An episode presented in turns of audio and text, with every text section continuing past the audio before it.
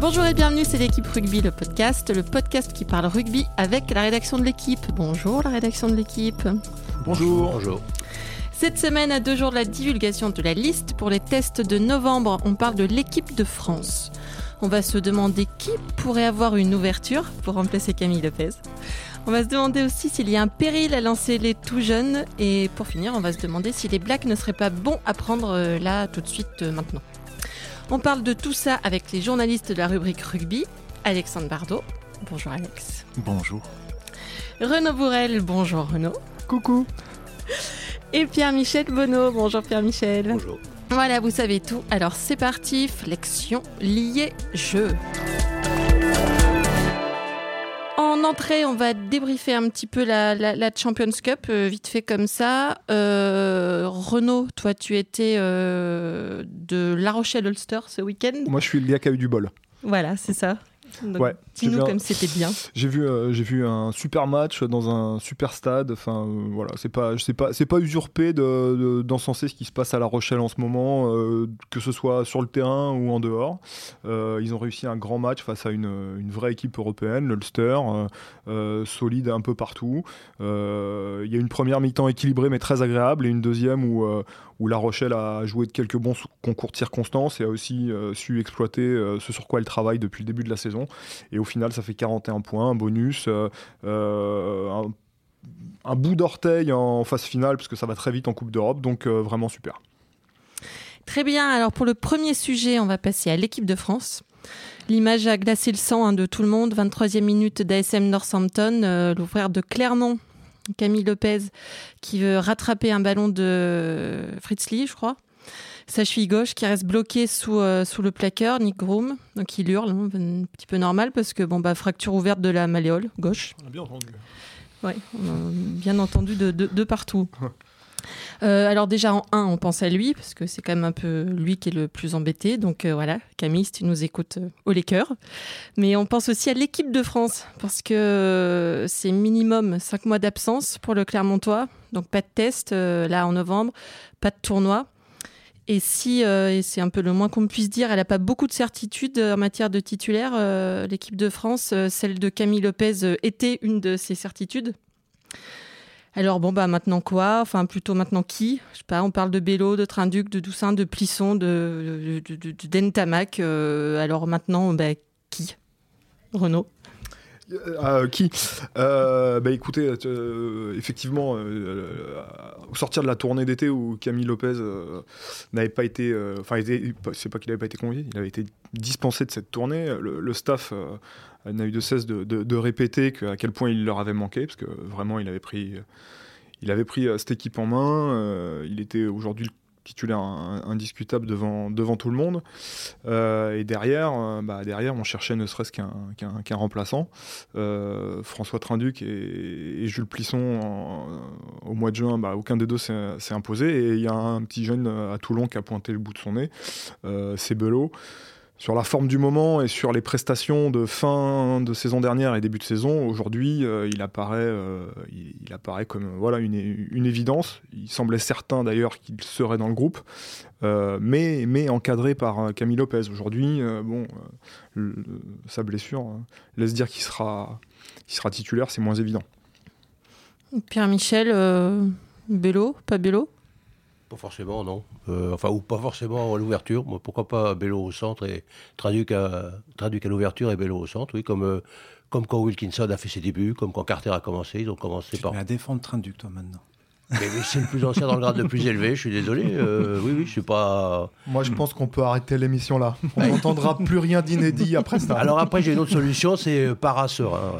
Et vous mettez qui vous voulez à l'ouverture, qui vous voulez à la mêlée. Il tourne pendant le match. Il crée la confusion la plus totale. Non, non, je, plaisante, mais c'est vrai qu'on est très très coincés, quoi. Ils sont très très coincés. Après, euh, c'est vrai que Lopez avait pris de l'autorité au fil du tournoi précédent, mais c'est toujours pareil. Moi, j'ai fait très longtemps que je suis l'équipe de France. Ça fait très longtemps que le meilleur ouvreur, c'est celui qui n'a pas joué le match d'avant. Hein.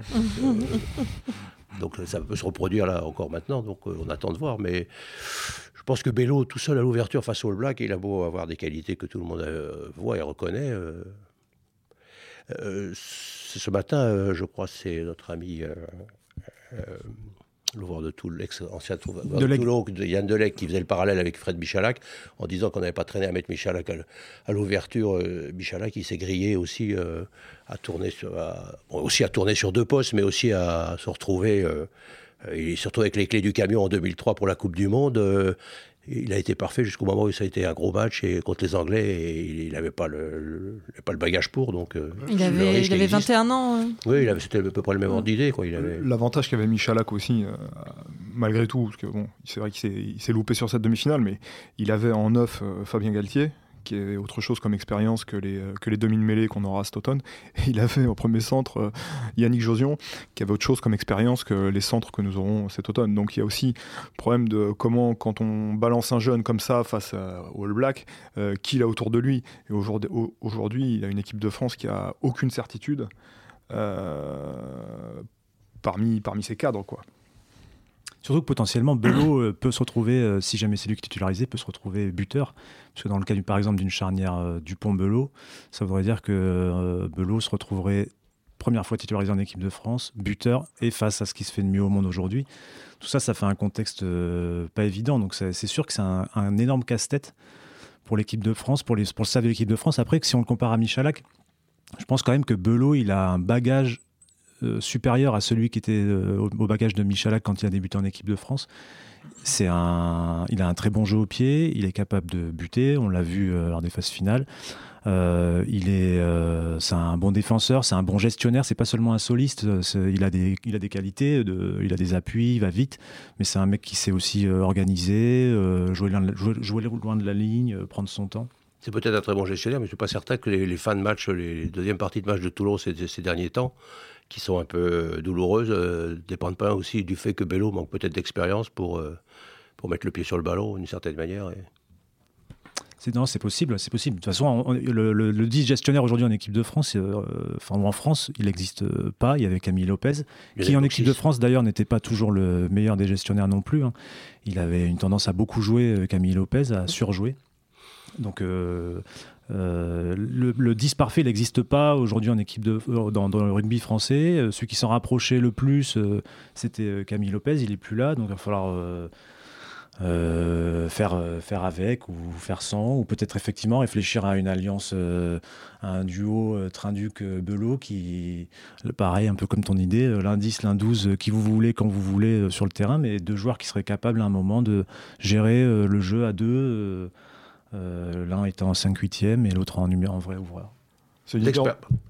c'est une idée que, le, staff de l'équipe de France avait, en tout cas de, de, voir, euh, de voir François Trinduc euh, au centre, en position de 5-8e, effectivement, mais, mais aussi parce qu'il cherchait un, plus un passeur au milieu, du, au, milieu, au milieu du terrain pour aller plus vite sur les extérieurs, pour répondre à au projet de jeu qu'il qui tente de mettre en place depuis, depuis deux ans maintenant. On peut juste rappeler le 5-8e vite fait c'est le, c'est le deuxième ouvreur, c'est le numéro 12, euh, qui, euh, quand le 10 euh, a pas trié le ballon, ben, peut le trier lui, c'est-à-dire jouer au pied, choisir de le garder pour aller défier, écarter le ballon. c'est un peu ce qu'avait Wilkinson avec Mike Cat à l'époque. ou Daniel Carter au début de sa carrière avec l'All Black, qui jouait centre et qui était le, le, deuxième cerveau de l'équipe, quoi, mais un cerveau un peu plus éloigné de la zone de combat et qui a peut-être plus de temps pour. C'est une invention néo-zélandaise d'ailleurs, le 5 8 et vous parlez de Train-Duc Bello, s'il ne serait pas un petit peu dans le même club, tous les deux? Ah, c'est sûr que. On peut prendre les deux ouvreurs d'un club? On regarde la loi, oui, on, a tout à fait le, on a tout à fait le droit. même, même, Bernard Laporte n'a pas osé le faire le coup à Guidoves quand il était entraîneur de Toulouse, mais peut-être que Guidoves osera le faire euh, à Toulon, avec Fabien Galtier, on ne sait pas, ça serait euh, un peu une déclaration de guerre, mais ça se tente. Fabien Galtier qui a déjà plus de numéro 9. Oui. Voilà, il aura plus de 10, plus de 12. Non, mais il aura peut-être des solutions. Il a quand même McAllister, il a quand même. Non, mais pour répondre à, votre question, Christelle, parce que moi je vais le faire, euh, effectivement, ils, ont, le, droit. Euh, rien, rien ne les en empêche. Après, ça, prouve une chose, c'est le, le, déficit de profondeur à ce poste et, et, et de se dire qu'aujourd'hui... On serait moins emmerdé à la mêlée, c'est sûr. Voilà, on serait moins emmerdé à la mêlée, mais de se dire qu'aujourd'hui, bah, on est obligé de prendre les deux ouvreurs d'un même club et que donc l'un des deux Aujourd'hui, François Trinduc n'est pas forcément le titulaire à son poste dans, son club, euh, et, que, donc ça, montre bien nos limites. Parce que ce qu'il faut dire, c'est que dans la liste des 45, il y avait derrière Camille Lopez, il y avait trois ouvreurs si je ne me trompe pas. Il y avait Jules Plisson qui est vraiment pas euh, en forme en ce moment avec le Stade français. Il y avait Jean-Marc Doussin qui ne joue plus ou pas ou quasiment pas au Stade toulousain. Et il y avait euh, Romain Tamac. Non. Lionel Boxis n'est pas dans la liste des 45. Rémi Thalès non plus. Voilà. Mais Lionel Boxis, il y a, il y a des gens pour militer euh, pour Lionel Boxis en ce moment. Il y a des gens pour militer pour le retour de Lionel Boxis. bien sûr. C'est voilà, un devoir qu'on a pris jeune et qu'on a grillé rapidement. Euh. Ouais. Et on pourrait faire un monument euh, à la mémoire de tous les jeunes ouvreurs français qui ont été prématurément envoyés au feu. Il faut un gros monument. cherche. Hein faut un gros monument. Ah, il faut y a plusieurs, plusieurs colonnes. Bah écoute, c'est parfait. Euh, pour enchaîner sur le deuxième sujet, justement, on va se pencher sur euh, les toutes jeunes personnes qui sont susceptibles d'être sur la liste. Depuis le début de saison, on parle beaucoup de ces nouvelles pépites qui redonnent du souffle à leurs équipes. Il y avait euh, Antoine Dupont à Toulouse, qui a 20 ans. On sait aussi que Bernard Laporte a très envie de voir le deuxième ligne parisien Paul Gabriag ou le demi de mêlée bordelais Yann Lesgourg, par exemple.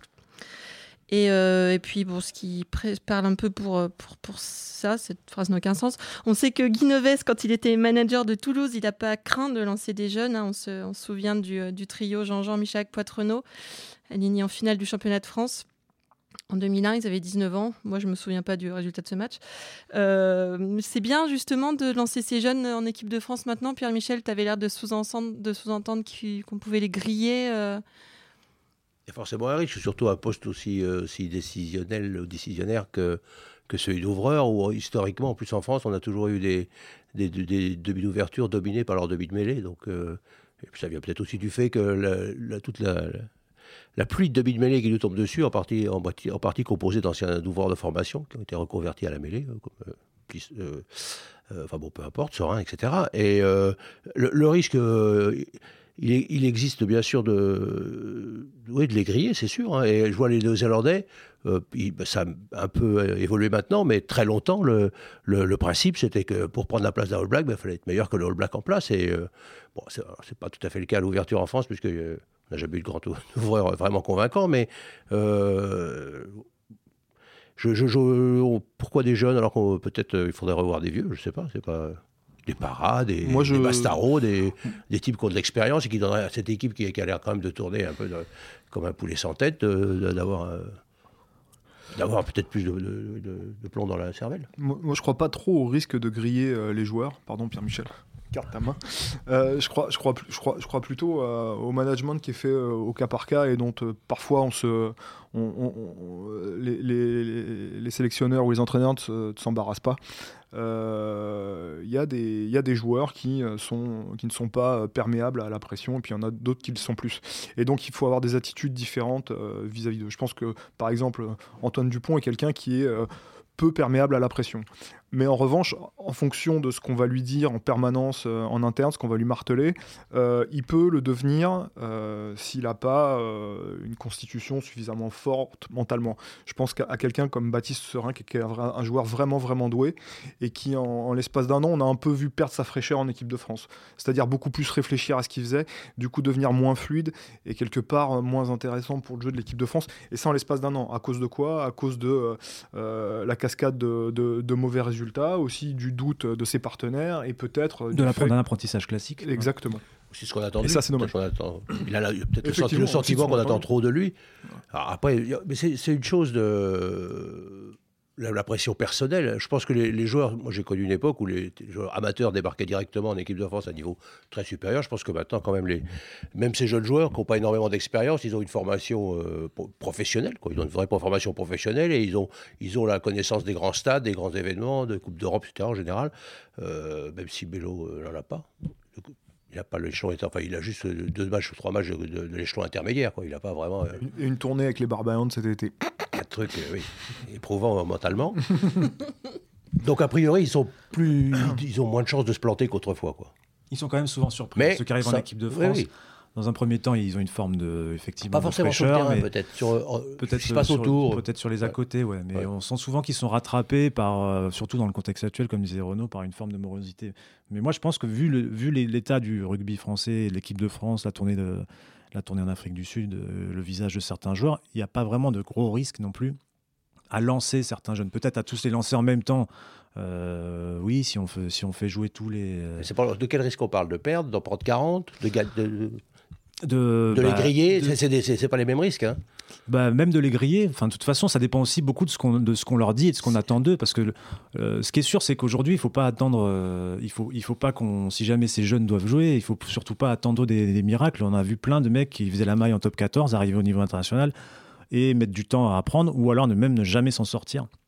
Mais, euh, mais aujourd'hui, il y a deux ans euh, pour préparer la Coupe du Monde, puisque c'est l'objectif, que de toute façon, tout rêve de gagner euh, un, grand chelem prochainement est, quasiment nul. Donc autant vraiment se focaliser sur dans deux ans et préparer ceux dont on pense qu'ils sont capables de jouer.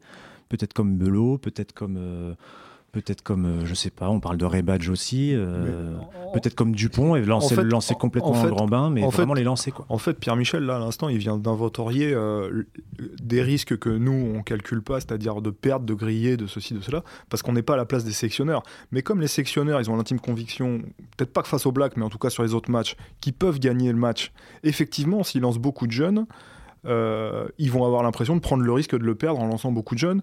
Euh, un jeune auquel ils croient, ils vont avoir l'impression de prendre le risque de, de, le griller, ce qui est un défaut qui attrait énormément au rugby d'ailleurs, parce que quand on voit au football, ils n'hésitent pas à lancer des mecs de 18 ans quand ils ont euh, vraiment un truc, euh, un truc, un truc, un truc en plus. Mais, euh, mais le, et le regard plus objectif et plus, plus lointain fait dire qu'effectivement, aujourd'hui, vu l'état de l'équipe de France, tu prends aucun risque à mettre les, les, les gars les plus talentueux que tu, que tu, que tu trouves sur le, sur, en top 14, sinon de leur donner de l'expérience. Et ce qu'avait fait justement Clive Woodward en 98 en lançant une équipe très très jeune.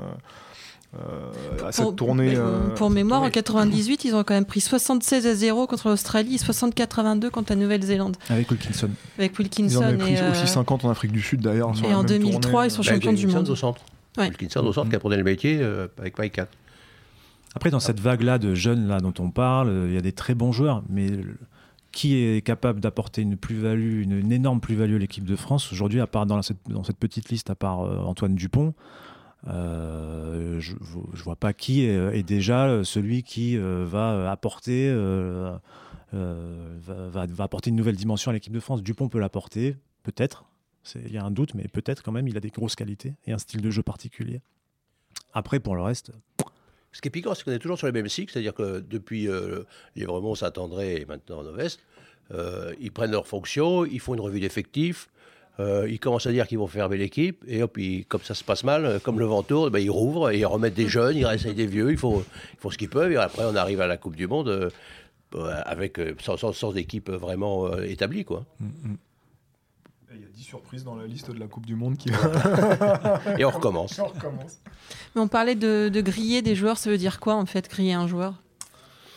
Alors là, c'est qu'il est très mauvais et que tout le monde le voit, alors que, bon, et que le doute est plus permis au bout d'un ou deux, de sélections, il disparaît. Il y en a des, des, des, joueurs, des, joueurs à, deux sélections, il y en a des dizaines. Je ne parle même pas de ceux qui partent en tournée au mois de juin pour, pour faire le nombre, hein, mais euh, c'est vieux comme l'équipe de France. Un de ceux à qui l'équipe de France a fait très mal dernièrement, c'est Sébastien Bézi, puisqu'il a, a été euh, promu demi de titulaire de l'équipe de France. Il était plutôt euh, bon avec le Stade Toulousain. Il avait il montrait de, de belles choses. Euh, le premier match a été un peu compliqué, le deuxième encore plus, le troisième euh, euh, très dur. Je crois qu'il a ensuite sauté et il a, eu, il a mis énormément de temps à remonter la pente. Mais c'est le vrai, c'est le vrai exemple du joueur vraiment grillé. C'est le vrai, ouais, c'est le vrai exemple euh, du joueur grillé, c'est-à-dire qui s'est euh, déconstruit par sa mauvaise expérience en équipe de France, quoi, qui en a perdu ses repères, ses moyens. Hein.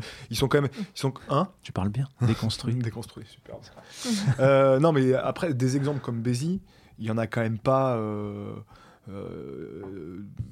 Il y a une encyclopédie à table, on peut, non, non, mais on peut demander. De, vraiment, à ce, niveau-là. C'est-à-dire que de l'âge qui en. des, mecs, euh, des mecs, joueurs d'Agen qui dominait totalement le championnat à l'ouverture et qui a fait deux matchs, deux matchs à l'ouverture et qui a, qui a pas. c'est bien sûr il n'y en a pas des, il y en a pas des légions. Il n'y en a pas des légions. Une sélection tournée en Australie, une sélection catastrophique et derrière, euh, ça a été dur. Ah, bien sûr, ça existe. Hein. Non, mais encore plus au poste de décision de mêlée. L'intérêt de les tester n'est quand même pas, euh, enfin, doit pas être mesuré au nombre de mecs qui qui s'en sont pas relevés quand ça s'est mal passé.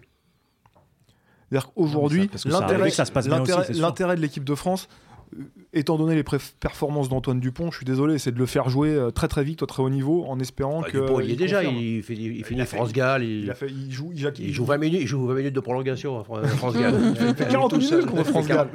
Il n'empêche que c'est une fin de match à pression et qu'il l'a plutôt pas mal, pas, mal, pas mal géré.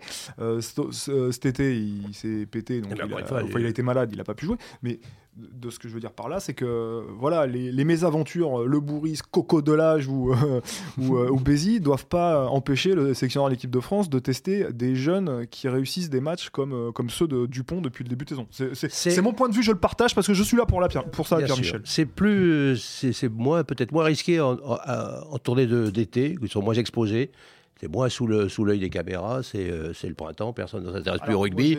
On met, bon, je sais pas, des Montanella, des, des, des, types comme ça qui, qui, qui, qui les malheureux, ils, font une belle tournée, mais ils ont une chance sur deux de se planter parce qu'ils sont dans une équipe où, de toute façon, euh, euh, c'est bah, voilà, John Boyer, par exemple, l'ouvreur de Bourgoin, qui était un très, très bon joueur de club, je pense qu'il est sélection, le pauvre, il a eu des sélections, il était pourri, quoi. Il n'avait aucune chance de, de, de s'installer et d'avoir. Bah oui, il était à tournée de mois de juin. Tu sais pas, c'était peut-être l'ouvreur qui est le chaînon manquant, peut-être le mec qui aurait fait 10 saisons et parce qu'il avait beaucoup de qualité, mais il a eu zéro vraie chance. Mais il est passé inaperçu. Laissez-moi finir, je ne vous ai pas interrompu. Voilà, c'est au mois de juin, bon, mais là quand même, tu as les Blacks à la maison deux fois de suite, euh, deux fois de suite. Euh, si tu si tu vraiment tu mets un gamin et que tu l'exploses, il est mais là, on parle... il, est foutu. On parle et, dans le cas de John Dupont, tout le monde voit bien qu'il a des qualités, tout le monde espère qu'il va. Qu va bon, c'est pas lui qui va nous résoudre nos problèmes à l'ouverture, mais enfin, après, c'est comme le jeune Sera, c'est dans un an qu'on verra. Si, il, y a, il y a un an de ça, le jeune Sera, il vient des Chistera devant les, les All Blacks. Hein. Mm, mm. Et voilà. Oui, c'est bien. Maintenant, il, regarde les gourds, maintenant, il regarde les gourds, à bord. Vous, vous, apportez, euh, vous apportez de l'eau à mon moulin. Euh, le, jeune Boyer, comme vous dites, il était parti en Nouvelle-Zélande euh, sans les demi-finalistes de donc avec une équipe de France, voilà, dans laquelle il, c'était encore plus en bois, voilà, qui était difficile d'exister là quand même. ces tournées-là n'existent entre guillemets plus. Aujourd'hui, les tournées d'été, les joueurs ont réussi à se persuader c'est quand même rien qu'ils n'avaient aucune chance de rivaliser en tournée d'été. C'est-à-dire que euh, oui, on sait, ils vont tourner, oui, on sait qu'on est fatigué, que c'est pas le meilleur moment de l'année pour nous et tout. Donc de toute façon. Euh, ce, qui est, beaucoup moins vrai qu'autrefois. Ce qui est en plus beaucoup moins vrai qu'autrefois. après, ils commencent par aller au Club Med avant d'arriver en Afrique du Sud. Donc forcément, euh, ça complique la vie. En plus, leur entraîneur, leur, coach n'est pas là. Je sais pas pourquoi. il n'a pas pu se libérer avant le match, avant, deux, jours avant le match. Non? Oui, il aime pas les îles. Hein, ah voilà. Ah quoi, c'est empêcheur. Les, Jourdains. Euh, mais toujours est-il que le début de saison de Serein, lui, tient, tient autre chose. Il tient à, la nouvelle organisation qui fait qu'il a passé beaucoup de temps à la salle de sport, euh, plus qu'à s'entraîner avec ses copains, et que donc forcément on perd du terrain avec euh, sa concurrence en club dans ces cas-là. Il a gagné une place dans les lieux du stade, des calendriers des lieux du stade, mais il a perdu sa place en première. Voilà. Et vous qui les fréquentez, là, ces, ces, ces, jeunes joueurs, elle est comment cette jeune génération Renaud, toi qui. Euh... euh ah, je vais avoir du mal à faire une généralité. Mm. Euh, sincèrement, eu égard à l'ouverture des clubs aujourd'hui, en plus, c'est, ces joueurs-là sont de plus en plus protégés. C'est beaucoup plus dur de, de, de rentrer, sans parler d'intimité, ou en tout cas d'essayer d'aller au-delà de des éléments de langage. Ouais, de ce qu'on de ce qu'on voit le week-end. En plus, c'est souvent sont souvent des mauvais éléments de langage parce que c'est euh, ils calquent ce qu'ils voient sur les chaînes d'infos en continu plutôt que de voilà d'avoir une com un peu euh, cadrée par rapport au contexte euh, qui les concerne. je, crois qu'en fait la, la toute dernière génération des Yakuba Kamara, Antoine Dupont aussi, Baptiste Serin malgré tout, il y a un petit rebond par rapport à celle juste avant. Euh, dans son ouverture, euh, dans, l'intérêt qu'elle porte à son sport, dans son ouverture vers le monde extérieur. Euh, moi, c'est ce, que, je remarque à, leur contact. Après, il va falloir voir comment ils évoluent justement face à en équipe de France ou en première dans des clubs plus exposés. Parce que ça, souvent, ça révèle ou ça abîme. Même simplement la, volonté de Bernard Laporte de rouvrir un peu plus la communication. Il faut voir comment tous ces joueurs-là qu'on fait foot première langue et qui parlent tous le, même langage vont, réagir à ça parce que ça va forcément les déstabiliser par rapport à ce qu'ils ont fait en équipe de France depuis des saisons. Quoi. Oui, après, ils ont quand même... Au moment où ils doivent jouer les Blacks. Ils ont quand même l'habitude de, ça euh, en club. Et puis, euh, la difficulté, c'est que quand même, c'est une équipe. Euh, en disant ça, tu sembles dire que c'est pas forcément une bonne chose de rouvrir l'équipe de France. La difficulté, c'est qu'à un moment, quand même, ils vont de toute façon devoir s'ouvrir quand ce sera la Coupe du Monde. Il y aura davantage de rendez-vous presse. Donc, à un moment, il faut bien s'habituer à ça, prendre conscience que ça fait partie des responsabilités d'un joueur de l'équipe de France de répondre aux médias d'être avec des partenaires, de faire des entraînements en public. Mm. Euh, donc euh, mm. voilà, que ça se fasse maintenant, c'est très très bien. N'oublions pas euh, quand même la, raison pour laquelle cette équipe de France s'ouvre. Bon, déjà, il y a une espèce de mesure, pardon, pas de mesurage, de, bras de fer entre, entre le sélectionneur et, et, ses, dirigeants sur comment gérer une équipe de France. Ne pas oublier non plus que quand on est nul, il faut au moins être sympa et que cette équipe de France l'était, commençait à devenir sérieusement antipathiques, alors que pris individuellement, ces joueurs ne sont pas foncièrement euh, antipathiques, et que donc euh, c'est ce qu'a fait le foot après Naïsna. Qu'est-ce qu'ils ont fait? Des confs de presse où ils avaient le sourire, où ils répondaient gentiment aux journalistes et où les, où les gamins pouvaient aller les voir jouer à Clairefontaine.